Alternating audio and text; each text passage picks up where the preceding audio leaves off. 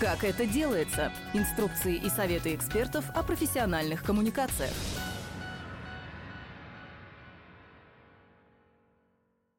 Всем привет! Это подкаст «Как это делается?» Все о коммуникациях в некоммерческом секторе. Сегодня мы поговорим о том, как подготовить коммуникации некоммерческих организаций к фандрайзингу. Побеседуем об этом в контексте подведения итогов заявочной кампании, известной в нашем секторе ежегодной премии в области фандрайзинга «Золотой код». Своими советами с нами поделится исполнительный директор Ассоциации фандрайзеров Виталий Самолет. Уважаемые коллеги, Всем добрый день. Как подготовить коммуникации некоммерческой организации к фандрайзингу? Точный ответ на этот вопрос зависит от текущего состояния коммуникации вашей организации. Здесь у нас может быть несколько ступеней их развития. Первая ступень, когда вы не работаете системно с коммуникациями никаким образом. То есть вы иногда выпускаете новости, которые берут в СМИ просто потому, что они очень успешные, что в целом бывает в некоммерческом секторе довольно редко. Вы ведете не системно соцсети, не имея разве не имея плана, не имея рубрик э, и не оформляя каким-то определенным образом ваш контент, а просто размещая, что придет в голову и что происходит, что вижу, то и пою. Вы не размещаете рекламу, вы не активно, не работаете активно с другими ресурсами, например, с телеграм-каналами или партнерскими ресурсами. То есть, грубо говоря, у вас классическая начинающая каша. Это первый уровень, на котором первое, что нужно сделать, это создать систему. Ну, представьте себе, что вы начинаете вкручивать фандрайзинговые активности на базе вот такого неструктурированного массива. Что у нас происходит? Происходит примерно то же самое, что и происходит в целом в ваших коммуникациях, то есть в ваших сообщениях, которые появляются в интернете, время от времени, а иногда и часто, а иногда и эти сообщения занимают полный массив, появляются просьбы дать денег. Просьба дать денег выглядит следующим образом. Много восклицательных знаков, собачек, котиков. Дорогие друзья, нам срочно нужно собрать. Отправляйте, пожалуйста, нам на карту, например. Под э, коммуникационной инфраструктурой, когда мы вообще говорим про коммуникационную инфраструктуру, конечно, имеется в виду, что эта коммуникационная инфраструктура готовая к фандрайзингу, должна в себя включать и площадки, на которых человек может законным, понятным и удобным способом эти э, средства внести в качестве пожертвования, которые вы собираете. То есть поэтому я и говорю про сбор на карту. Это делать нельзя. Не собирайте на карту, потому что это роняет доверие к некоммерческому сектору. Это, по сути, находится в серой зоне законодательства. Вот у нас такая есть базовая система. Да? Вот, предположим, мы работаем в поле, мы много чего делаем, мы развиваем нашу деятельность, мы помогаем людям, но при этом для нас все, что мы говорим в публичном поле, оно является вторичным по отношению к тому, что мы делаем. Для нас всегда важнее полевая деятельность. Такие коммуникации к фандрайзингу не подготовить никак. Простой ответ. Для того, чтобы туда системно ставить фандрайзинговые активности, для того, чтобы это было устойчиво, стабильно и прогнозируемо, необходимо создавать систему в первую очередь из коммуникаций. Очень простая история. Любой фандрайзинг – это следствие коммуникаций и не обратно. То есть коммуникация – это основа для любого эффективного привлечения средств.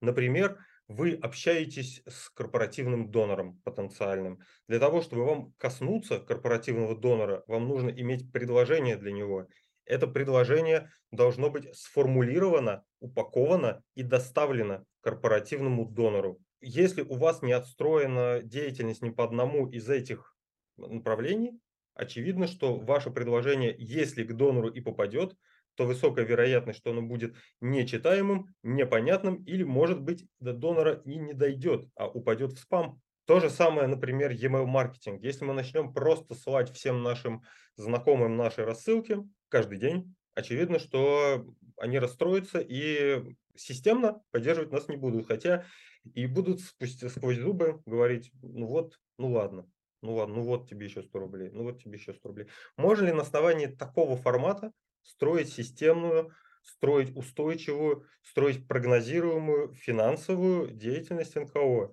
Ответ – нет. То есть никакое планирование здесь невозможно. То есть то, что вы соберете а, на основе вот такой работы всегда будет разное, иногда его не будет, иногда его будет больше, иногда его будет меньше.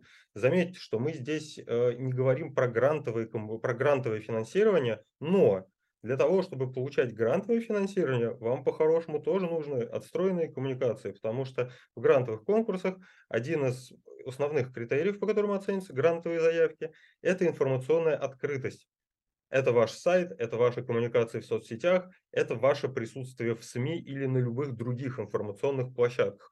Условно, если вас никто не знает, если вы нигде не появляетесь, либо появляетесь крайне спорадично, с низким качеством, с непонятным языком, с незагруженными фотографиями, с разъезжающимся сайтом, очевидно, что это не принесет вам пользы с точки зрения фандрайтинга.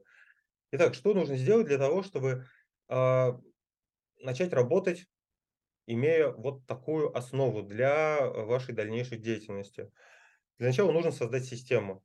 Я сейчас вас немножко напугаю словом, хотя оно, наверное, не страшное. То есть оно часто людей пугает, но реально это необходимо. Это слово «стратегия». Коллеги, стратегия – это не значит, что вы должны заплатить много денег консультантам, которые будут полгода думать над, вашим, над вашей задачей. Такие случаи есть, но это относится больше к крупному бизнесу, к НКО крупным, которые такие стратегии, которым им, которые им нужны. Они понимают, что для чего им это нужно. Та стратегия, стратегия коммуникационной деятельности, про которую мы с вами говорим, это ответ на базовые вопросы, которые э, необходимы для того, чтобы мы создали систему из того, что мы делаем. Ну, согласитесь, что иметь систему – это лучше, чем не иметь систему. И имея систему, вы можете планировать, вы можете распределять ресурсы, вы можете распределять эти ресурсы последовательно, вы можете поэтапно вести вашу деятельность, идти от одной точки к другой, в итоге приходя к финальной. Итак, что нужно для того, чтобы разработать коммуникационную стратегию вашей организации? Для начала надо понять цель. Вот на этом этапе, если у вас, вот, если мы говорим про внедрение э, фандрайзинга в вашей коммуникации, то вот как раз на этом этапе вот все это можно совместить. То есть ваши коммуникации с самого начала будут включать в себя фандрайзинговую компоненту. Для начала необходимо определить цели. Для чего вы это делаете? Что вы хотите? Вы хотите, чтобы ваша организация охватывала больше, большее количество людей. Или вы хотите поставить конкретную цель фандрайзинговую. То есть мы хотим через год собирать 500 тысяч в месяц от частных доноров. И, предположим, мы хотим собирать миллион в квартал от корпоративных доноров. Вот они четкие цели, к которым можно идти. Могут быть дополнительные цели. Мы хотим иметь э, охват нашей аудитории в 50 тысяч человек. Здесь появляются уже вопросы, каким образом в этот охват будете измерять. Каким образом вы будете измерять? Вы смотрите охваты ваших публикаций в СМИ по тем данным, где это доступно. Вы смотрите, смотрите охваты ваших публикаций в социальных сетях. Вы смотрите охваты ваших email рассылок. И все это складывается в итоге в охват ваших коммуникаций. Другой вопрос, что для того, чтобы эти охваты появились, эти каналы нужно создать и развивать. И это задачи, которые нужно решить для достижения этой цели. Вот условно, у нас есть цель. Мы хотим собирать 500 тысяч в месяц с частных доноров. Что у нас есть сейчас? У нас есть э, старый сайт без э, системы пожертвований. Такой достаточно часто встречается в некоммерческом секторе. У нас есть э, публикации в СМИ э, раз в месяц. У нас есть соцсеть, в которой мы спорадически пишем э, с восклицательными знаками эмодзи. И у нас есть несколько человек, хороший расклад, которые могут нам помочь этим заниматься. Дальше мы все эти цели разбиваем на последовательность достижения. Мы прорабатываем сайт, мы понимаем, что мы пишем на этом сайте, мы прорабатываем наши соцсети, мы понимаем, что мы пишем. Но это я немножко ушел вперед. На самом деле есть гораздо более важные вещи, которые нам нужно понять с стратегической точки зрения до того, как мы с вами будем уже конкретно заниматься инструментами этого продвижения. Это реализация этой коммуникационной стратегии. И, конечно же, это целевые аудитории. Кто ваша аудитория? Важно, что мы понимали, что у нас есть аудитория благополучателей и аудитория доноров. Если э, есть еще аудитория сторонников, да, если мы, цель нашей стратегии это фандрайзинговая цель, то есть если мы хотим собирать ресурсы, то очевидно, что основные усилия у нас должны быть направлены на коммуникацию с нашими потенциальными донорами и сторонниками. Сторонники могут стать донорами, и это такая косвенная у нас аудитория. Если у нас одна из ключевых аудиторий – это корпоративные партнеры, то у нас коммуникация должна быть направлена именно на убеждение корпоративных партнеров в том, что мы делаем нужное дело. Это нужное дело необходимо поддержать. И это нужное дело необходимо поддержать именно таким образом и поддержать его именно через нашу организацию, а не через какую-то другую, которая занимается похожим нужным делом. Кто наша аудитория? Например, э, работать с аудиторией благополучателей в фандрайзинговых целях бессмысленно. Благополучатели получают от вас какой-то ресурс. Возвращаться к вам с деньгами они вряд ли будут. Скорее всего, это какие-то другие люди. И э, нам необходимо понимать, кто эти люди сколько им лет, где они живут, чем они занимаются, чего они хотят. Это можно понять разными способами, таких способов довольно много. Начиная от информации из аналитических систем на вашем сайте. Например, в Яндекс Метрике есть такая штука, как Affinity Index, который показывает интересы пользователей, достаточно верхнеуровневые, сгруппированные, но тем не менее, которые заходят к вам на сайт. Вы можете выделить закономерности из этих групп и использовать их в планировании ваших коммуникаций. Например, можно получить очень подробную статистику по аудитории вашей социальной, э, подписчиков вашей социальной сети. Вы можете также понять, какие у них есть интересы, на какие другие группы они подписаны. Это очень много говорит об этой аудитории, об ее интересах и позволяет нам общаться с ней эффективнее, давать ей то, что она хочет получить хотя бы близкое к этому, трогать те эмоциональные струны, которые не хотят, чтобы потрогали. А у каждой из этих аудиторий есть свои точки присутствия в интернете и не только. И понимая аудиторию, мы понимаем, через какой канал и каким способом нам к этой аудитории лучше всего заходить. Предположим, что мы выбрали нашей аудитории подростков, и тогда очевидно, что мы не пойдем на телевизор с нашими коммуникациями. Очевидно, что мы не пойдем с нашей коммуникацией в федеральные СМИ. Очевидно, мы пойдем с нашей коммуникацией в социальные сети и к блогерам.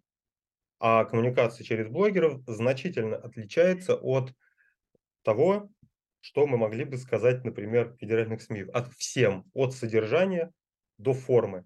То есть от того, что мы говорим, до языка, на котором мы это говорим. Это абсолютно разные вещи.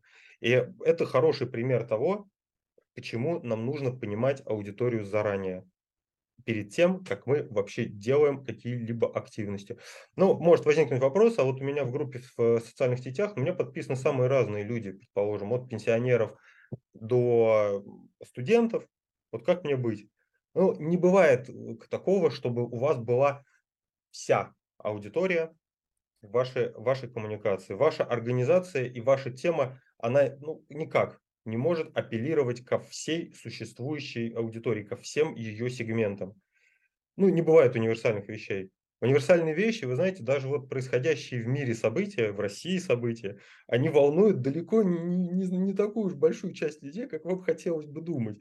То есть то, что вы, например, переживаете по поводу происходящих каких-то, предположим, политических вещей, выйдя на улицу, вы с удивлением поймете, что люди вокруг вас, они вообще не в курсе.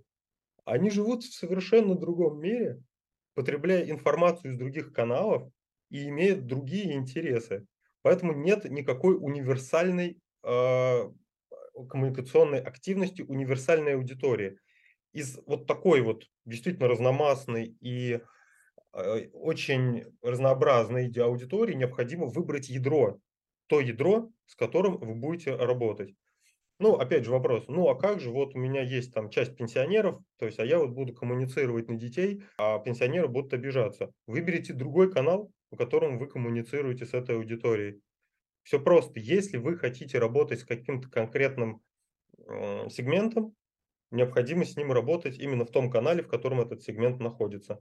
С пенсионерами можно совершенно спокойно работать и по другим каналам, и 10% их в вашей социальной сети, подписчиков вашей социальной сети, не будут иметь такого значения. Тем более, что ресурс у вас все равно ограничен. Что у нас должно появиться в результате анализа аудитории? У нас должно получиться понимание, кто наша целевая группа, наши целевые группы. если их несколько. И тогда у нас возникает следующий вопрос. А что мы им говорим? Каково сообщение, с которым мы идем той или иной аудитории? Например, мы говорим молодежи, экология – это круто, потому что для них, как мы уже выяснили в процессе изучения нашей ЦА, важно, чтобы что-то было круто. Или, например, экология – это возможность стать частью большого дела. Существует достаточно большое количество так называемых триггеров в маркетинге, и один из них – это часть чего-то большего. Что такое триггер? Это переводится как спусковой крючок, и это тот э, элемент коммуникации, на который человек реагирует определенным образом. Он обращает внимание. Этот элемент резонирует с его внутренним состоянием, с его потребностями, с его интересами. Так вот, например, молодежи мы можем предложить стать частью чего-то большего если человеку не хватает какого-то сообщества.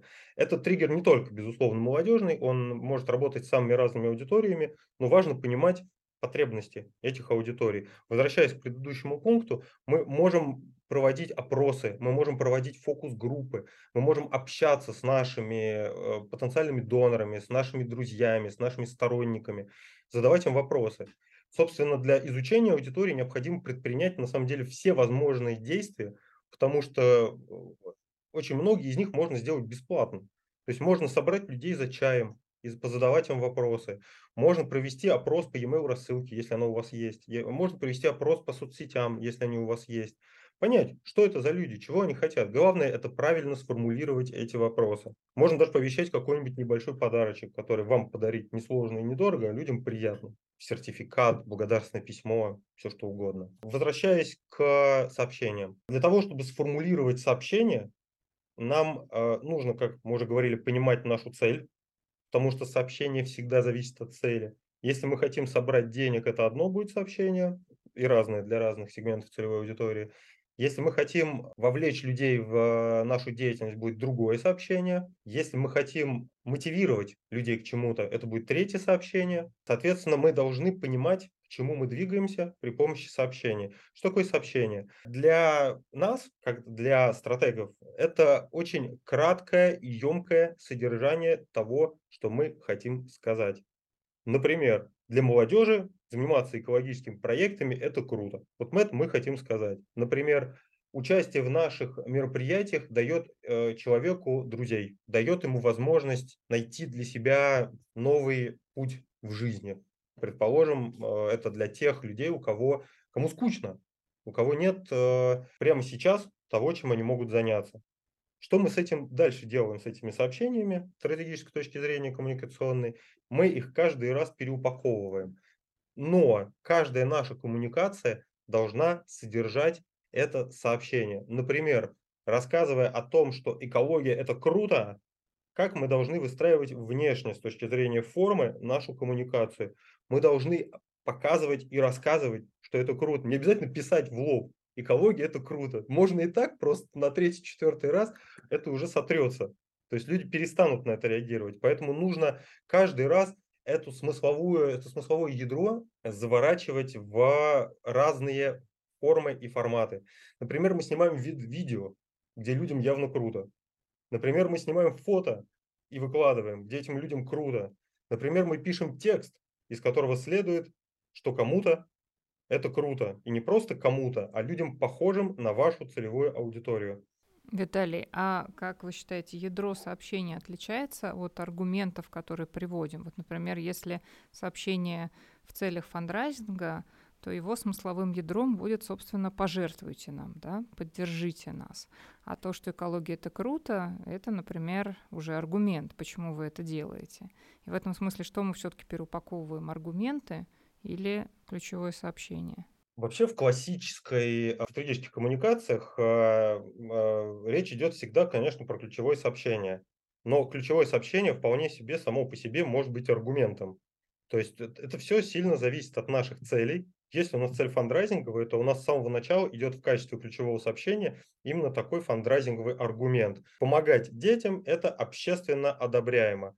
Помогая детям, ты становишься лучшим человеком помогая детям, ты духовно растешь, помогая детям, ты, а, если, например, ты религиозная э, какая-то аудитория, помогая детям, ты выполняешь заповеди, предположим.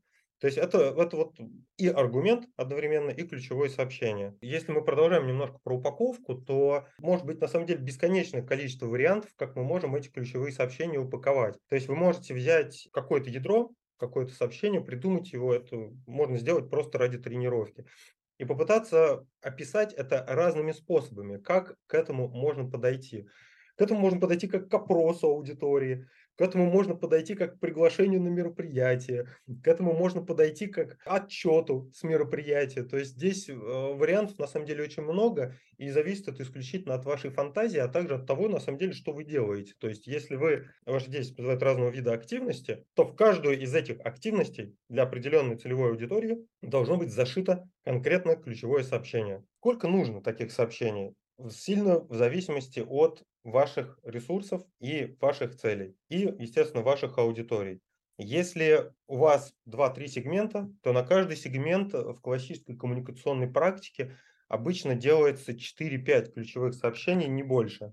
Почему? Э, потому что если их будет одно, то в какой-то момент э, у вас кончатся варианты упаковки. У вас кончатся идеи, у вас кончатся подходы. Если их будет несколько, то вы можете их чередовать достаточно долго. Слишком много тоже нет смысла, потому что это даже с точки зрения проектирования. То есть у вас просто в какой-то момент иссякают идеи. То есть далеко не все, что вы нагенерили в формате разработки, можно использовать в реальной коммуникационной деятельности. И вы на самом деле поймете в процессе работы, что работает хорошо, а что работает плохо какие сообщения реально доходят до аудитории, и вы видите это по их реакции, по вовлеченности, по метрикам социальных сетей, по привлеченным средствам, а какие не доходят. Коллеги, помните, что любой фандрайзинг – это всегда эксперименты. Работая над привлечением средств, мы не можем с самого начала когда у нас нет выстроенной системы, прогнозировать, что у нас получится. Поэтому мы забрасываем невод в эту воду и ждем, поймает ли он, он кого-то или чего-то. Может быть, мы вытащим старый галоши, а может быть, мы вытащим чемодан с долларами. И, но в зависимости от того, как мы это забрасываем, в зависимости от того, как выглядит наша сеть, в зависимости от того, в какое время дня мы это делаем, если уж полностью сравнивать, если учитывать, э, какой, какой сезон у нас, то мы можем получать более и более, более понятные результаты. Мы начинаем видеть закономерности. И любая стратегическая деятельность и любой фандрайзинг основаны на закономерностях. В стратегии вы предполагаете, что будут эти закономерности. В фандрайзинге вы реально на физической практике видите эти закономерности. Ну, тут может быть очень много. Э, например, мы поставили на сайт красную кнопку, конверсия в пожертвовании упала на 3%. Мы поставили на сайт синюю кнопку, она выросла на 6%. То есть э, вообще битва за кнопки – это битва маркетологов, которые уже лет так 20 с лишним. Это вот как у нас интернет появился, полноценный коммерческий. С тех пор маркетологи бьются за красную или зеленую кнопку. И это тоже Э, повод для эксперимента. Собственно, фандрайзинг, он находится на стыке маркетинга, продаж, коммуникаций. Именно поэтому настолько важна в нем стратегия. То есть, когда вы эти э, эксперименты делаете не на ощупь с закрытыми глазами, а предполагая, что вы найдете здесь какую-либо закономерность. Переходя к следующему этапу, вот у нас есть с вами, коллеги, цели, у нас есть с вами понимание целевых аудиторий, у нас есть с вами понимание сообщений. То есть, да, если мы это переложим на вопросы, то это зачем мы это говорим, кому мы это говорим и что мы говорим. Да, какой напрашивается абсолютно логичный следующий вопрос – это как мы это говорим. Собственно, любая стратегия – это вот серия ответов на вопросы. Вопросы самые базовые. Что, кому, зачем, как. По большому счету, все остальное в стратегическом планировании – это детализация ответов на эти вопросы. Как мы это говорим? А говорим мы это при помощи определенных инструментов. А, инструментами могут быть площадки, на которых мы коммуницируем. Например, это работа со СМИ. Если наша аудитория читает СМИ, если мы можем протащить наше сообщение в это СМИ, и его не порежут по дороге, если наше, это СМИ, э, оно вообще услышит, нас и услышит это сообщение, потому что есть э, такие коммуникации, которые ну просто они в СМИ в принципе не попадут, потому что они направлены в принципе на другие вообще площадки и каналы. Они неформальные, они вовлекают людей в какие-то вещи, которые понятны только этой аудитории и так далее. Может быть, это какие-то узко, очень локальные вещи, да, которые на широкие какие-то э, массы просто бесполезно выводить. Например, продвигая нашу премию «Золотой код», мы э, размещались только в профильных СМИ, потому что наш конкурс для некоммерческих организаций. Соответственно, инструменты. Что вы говорите, кому вы говорите и зачем вы говорите. Имея ответы на эти вопросы, мы понимаем, как мы это говорим. Мы используем социальные сети, мы используем наш сайт. Если у нас есть на него трафик, то мы понимаем, что это нужно делать что нужно на сайте размещать что-то, что людей интересует. Э, как один из примеров таких инструментов, есть очень э, классная штука, которая активно применяется бизнесом, и на самом деле НКО тоже уже достаточно давно. Это контент-маркетинг. Что такое контент-маркетинг? Вообще сейчас считается, что это один из наиболее эффективных способов в целом привлечения аудитории последние годы. Так вот, что это такое? Это когда мы создаем контент, посвященный тематике того, что мы делаем. Например, мы хорошо разбираемся в том или ином направлении, и мы пишем статьи о том, в чем мы разбираемся, и размещаем их на нашем сайте. Мы не делаем этого в соцсетях. Почему? Потому что соцсети это все-таки более короткий формат. Там есть действительно форматы статей, но более востребованы там все-таки какие-то более емкие вещи. И что происходит? Вот у нас появляется этот контент на сайте. Если наш сайт хотя бы неплохо индексируется поисковыми системами, ну, не буду говорить хорошо, потому что над этим нужно работать, но хотя бы неплохо в базовом виде, это достижимо для НКО, а, даже ну, за небольшие деньги. Если э, наш сайт неплохо индексируется, то мы получаем трафик на сайт с тех людей, которые приходят читать эти статьи. Вы написали что-то, предположим, про воспитание детей. Кто-то ввел в Яндексе воспитание детей таким-то образом. Получил ссылку на вас, пришел к вам, а дальше уже ваша работа. Что вы делаете с этим человеком, который прочитал вашу статью? Вы можете предложить ему сделать пожертвование. Просто в лоб. То есть вот он заходит, читает статью, через 30 секунд у него всплывает окно, на котором прям посередине экрана, на котором написано «пожертвуйте прямо сейчас, иначе что-то будет прям плохое. Такое бывает время от времени, я такие вижу проекты, но это работает один раз.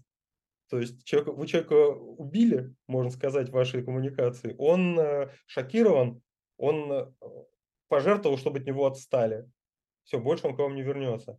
Вы можете э, предложить ему кнопку, просто в удобном месте расположенную, можете предложить ему подписаться на рассылку. И уже через рассылку вы постепенно делаете его сторонником и далее донором.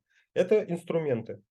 Рассылка, сайт, коммуникация на сайте, контент на сайте, социальные сети, контент в социальных сетях.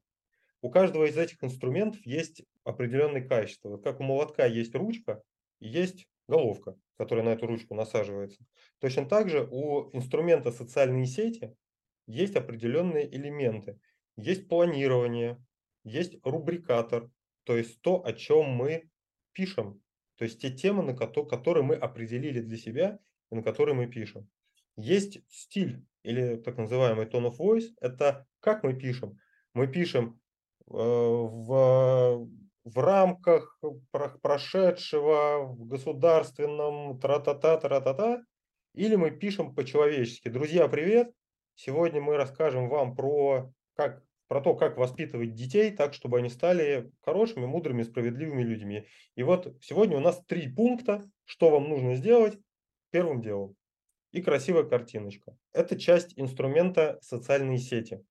То есть это планирование, это стиль и tone of voice, и это визуальная составляющая. По всем остальным инструментам есть точно такие же рамки или элементы этого планирования. Например, для того, чтобы работать со СМИ, у вас должна быть уже база СМИ, то есть просто вот взять какой-то текст, а, найти какой-то СМИ и э, это отправить, приведет к тому, что вы просто отправите. То есть ничего не произойдет. Для этого нужна база СМИ, для этого нужен понятным образом сделанный текст, который вы хотите опубликовать. То есть он должен быть связанный, логичный и структурный. Для этого нужно отправить это в СМИ, а потом связаться со СМИ и спросить. То есть здесь есть прям конкретный протокол или регламент этой деятельности, как и со всеми остальными инструментами. Отдельно хочу остановиться на фандрайзинговой, популярной фандрайзинговой активности с корпоративными донорами. Это презентации и отправка презентаций. Ну, то же самое, да, то есть у этого инструмента есть определенный протокол его появления. То есть для того, чтобы вам э, эту презентацию отправить, вам нужен сначала контакт, куда его отправить, и понимать вообще, там есть кто-то на той стороне или нет. Или, например, общий ящик инфособачка грантодатель.ру никто не читает. А вам нужно понимать, что вы предлагаете. И очень часто у некоммерческих организаций с этим есть очень серьезные сложности. А для того, чтобы структурировать и описать качественно свою деятельность, упаковать это в презентацию, нужны достаточно серьезные усилия. При этом это не должна быть презентация в 30 слайдов, это должна быть презентация емко и кратко, раскрывающая все, что вы хотите сказать, ну, в пределах 10 слайдов, не больше.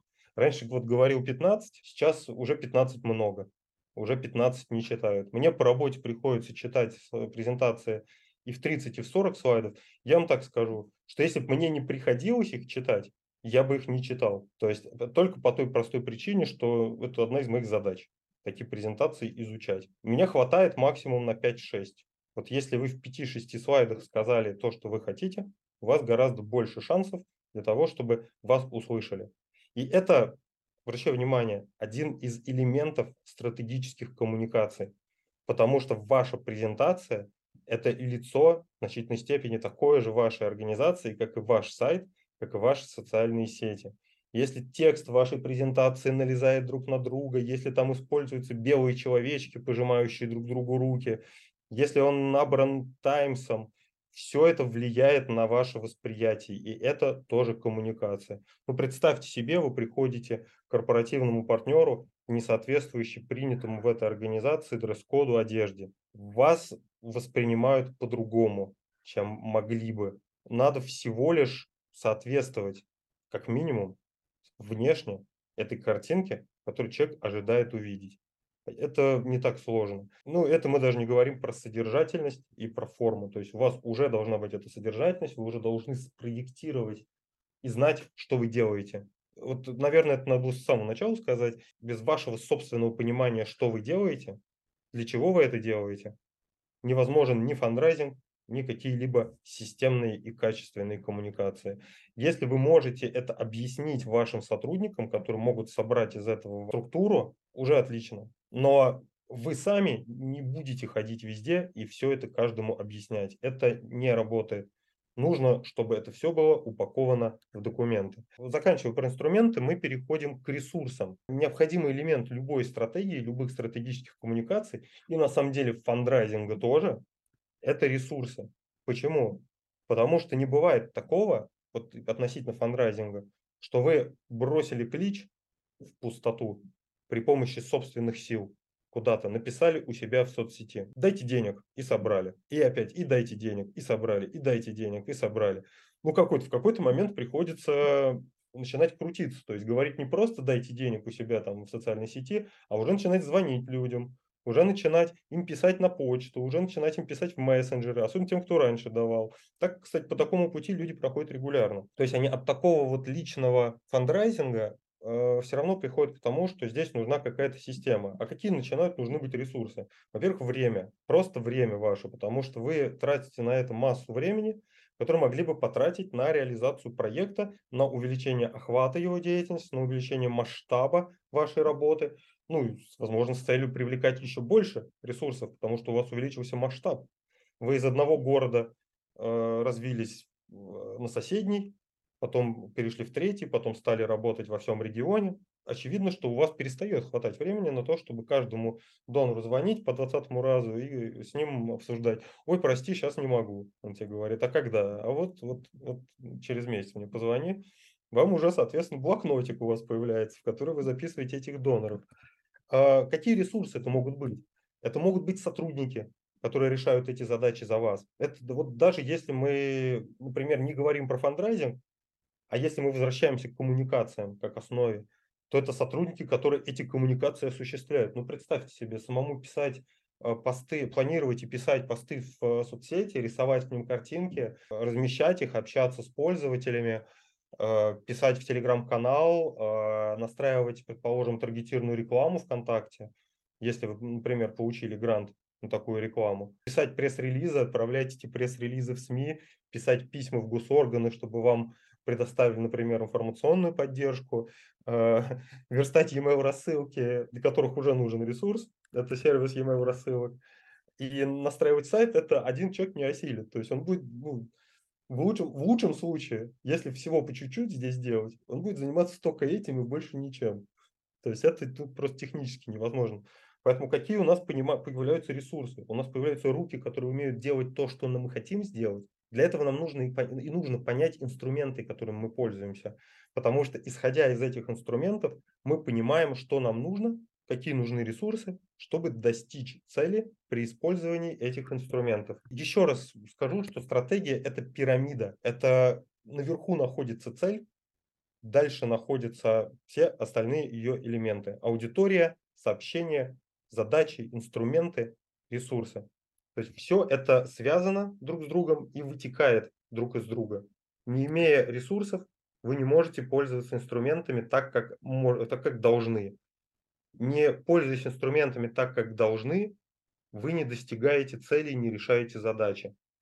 Все взаимосвязано. Соответственно, есть сервисы, которые способствуют тому, чтобы эти задачи решались с вашими инструментами. Например, для того, чтобы понять, э, кто ваша целевая аудитория, лучше понять э, и видеть шире, вы можете воспользоваться так называемыми парсерами. Это программы, которые изучают подписчиков как вашей, так и других групп ВКонтакте. Для того, чтобы делать e-mail рассылки, вам понадобится сервис e-mail рассылок. Все это платные сервисы, они стоят каких-то денег, поэтому нужно выбирать, что вы пользуетесь, что вы с помощью делаете, есть ли у вас эти ресурсы? Если их нет, можете ли вы не пользоваться этими ресурсами, а, например, рассылать ваши письма через э, веб-почту вручную. Там, например, у Mail.ru раньше был лимит в почте 25 сообщений одновременно. Это работает, но это очень много времени на это нужно. Если у вас очень много свободных рук, например, волонтеры, и нет э, финансирования, на приобретение вот таких вот сервисов, туда можно посадить 50 волонтеров, сделать рассылку там по 10 тысячам а, пользователей. Ну, сами понимаете, что управлять ими будет сложнее, чем э, найти 3,5 тысячи на оплату сервиса или 5 в месяц почтового. Поэтому есть вопрос исключительно эффективности. Что еще входит в ресурсы? В ресурсы могут входить партнеры, то есть те организации, которые могут помочь вам в достижении вашей цели, распространении вашего сообщения вашей аудитории и достижении вашего конечного результата. Это могут быть, например, информационные партнеры, которые помогают вам рассказывать о ваших активностях. Это могут быть партнеры, те самые сервисы, у которых часто есть какие-то возможности для того, чтобы а, предоставить вам либо скидку либо даже бывает бесплатное решение, которое вам поможет в достижении вашей цели. Зачем это партнерам? Они продвигаются среди некоммерческих организаций. Возможно, их трогает ваша тема. Да, такое тоже бывает. Те э, бизнес-организации, э, которые работают с некоммерческим сектором, они работают с сектором, в том числе потому, что их трогает какая-то тема, которая в секторе есть не только по бизнес-задачам, не только для того, чтобы сэкономить налоги. Там не такая уж бог ведь какая экономия. Хотя для очень крупного бизнеса это цифра, цифра достаточно большая. Но для большинства нет. Это часто исключительно из искреннего желания помочь происходит. И это касается и малого бизнеса, и среднего бизнеса, и даже нано с микробизнесами, которые точно так же могут быть нашими партнерами, предоставлять подарки, например, предоставлять какие-то бонусы, которые мы можем использовать для того, чтобы вознаградить участников нашей коммуникации. Например, мы делаем опрос нашей целевой аудитории, каждому прошедшему дарим кружечку от нашего партнера, например. Предположим, такая схема тоже возможна. Хорошо, коллеги, вот мы с мы с вами все это описали и продумали. Мы понимаем, кто цель. Что, какая у нас цель? Мы понимаем, э, с какой аудиторией мы работаем, чтобы реализовать эти цели. Мы понимаем сообщения, которые мы отправляем нашей аудитории мы понимаем инструменты, при помощи которых мы распространяем эти сообщения. Мы понимаем, кто за какой счет и как это будет делать, при помощи чего это будет происходить. И что дальше там с этим делать? А дальше мы все это укладываем в план. Есть э, такой подход вообще в коммуникационной деятельности профессиональный, называется action план.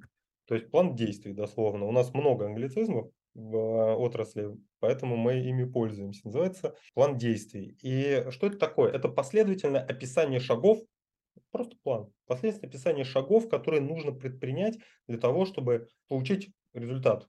Мы делим на промежуточные результаты, наш план достижения цели, и идем по этим шагам. Каждому шагу мы прописываем время начала, время окончания. Иначе, потому что если мы не будем ставить дедлайн, ничего не получится никогда. То есть это вообще относится в целом ко всему, к любому планированию. Всегда ставьте дедлайн, всегда ставьте сроки. Ну, надеюсь, это вы и сами уже без моего совета делаете. Мы планируем это, мы реализуем, и самое главное, мы замеряем эффективность. Если у нас нет аналитического элемента, в наших стратегических коммуникациях, то все, что мы делаем, мы делаем с непонятным результатом. Ну как с непонятным? Предположим, мы вот прошлись по всему этому маршруту, и у нас в конце месяца внезапно падает пожертвование от физлица в 200 тысяч. О, ура! Мы получили результат. Да, это действительно результат. Получим ли мы в следующем месяце это пожертвование? Не знаю. Не могу сказать. Не факт. Ноль определенность в этом направлении. Почему? Потому что мы не понимаем эффективность наших действий. Для того, чтобы мы их понимали, нам нужно понимать статистику, нам нужно это видеть, нам нужно ее изучать и за ней следить. Кто посетитель нашего сайта? Как увеличилась посещаемость за это время? Как увеличилась публикации в СМИ за время реализации нашего плана? как увеличились охваты в социальных сетях, как увеличилась вовлеченность в социальных сетях или уменьшилась. Стало больше позитива, стало больше негатива. Как увеличились пожертвования и из каких каналов. Про аналитику фандрайзинга вообще можно говорить очень долго. Ее нужно замерять, во-первых, по каналам, во-вторых, э, ну, во-первых, нужно ее вести, и э, опираясь именно на эти данные, мы принимаем решения, причем не, не горящие, не вот так вот, что вот мы месяц поработали, мы не собрали ничего, давайте срочно все сломаем и построим заново. Э, в чем важность стратегии? То, что стратегия – это долгосрочный план. Стратегия не обязана давать тебе результат завтра. Любая стратегия, будь это стратегия организации или коммуникационная стратегия. Если вы двигаетесь по плану и делаете определенные действия, то стратегический результат неизбежно наступит. Ну, как, как это самое, я сама неотвратимость, как говорил один герой в популярном фильме по комиксам. Ну, это практически, ну, это очень высокая вероятность, на самом деле, наступления стратегического результата, достижения стратегической цели при выполнении просто плана, в принципе, самого по себе. Какие могут быть здесь э, риски? Риски могут быть, что сильно изменится контекст в котором мы э, ведем нашу деятельность.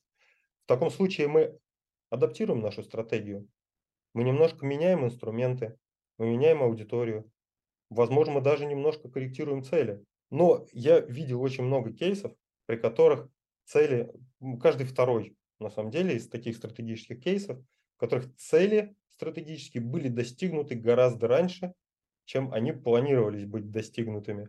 Вот, например, в нашей организации, в которой я работаю, кроме ассоциации фандрайзеров, у нас э, цель трехлетняя была достигнута за год. Скажем так, мы делали действия, которые планировали, нам немножко повезло по дороге. И такое реально часто бывает. То есть то, что ты приходишь к своей цели быстрее, чем ты планировал. Что нужно для этого? Для этого нужна цель, и для этого нужно выполнять шаги к ее достижению. Я не хочу сказать, что это как фильм «Секрет», ты поставил цель, сидишь э, на нее смотришь каждый день с утра до вечера, и она у тебя вот постепенно появляется. Нет, надо двигаться. Надо не просто двигаться, надо пробовать, пробовать, ошибаться, находить верные решения и реализовывать эти верные решения дальше. Как это делается? Инструкции и советы экспертов о профессиональных коммуникациях.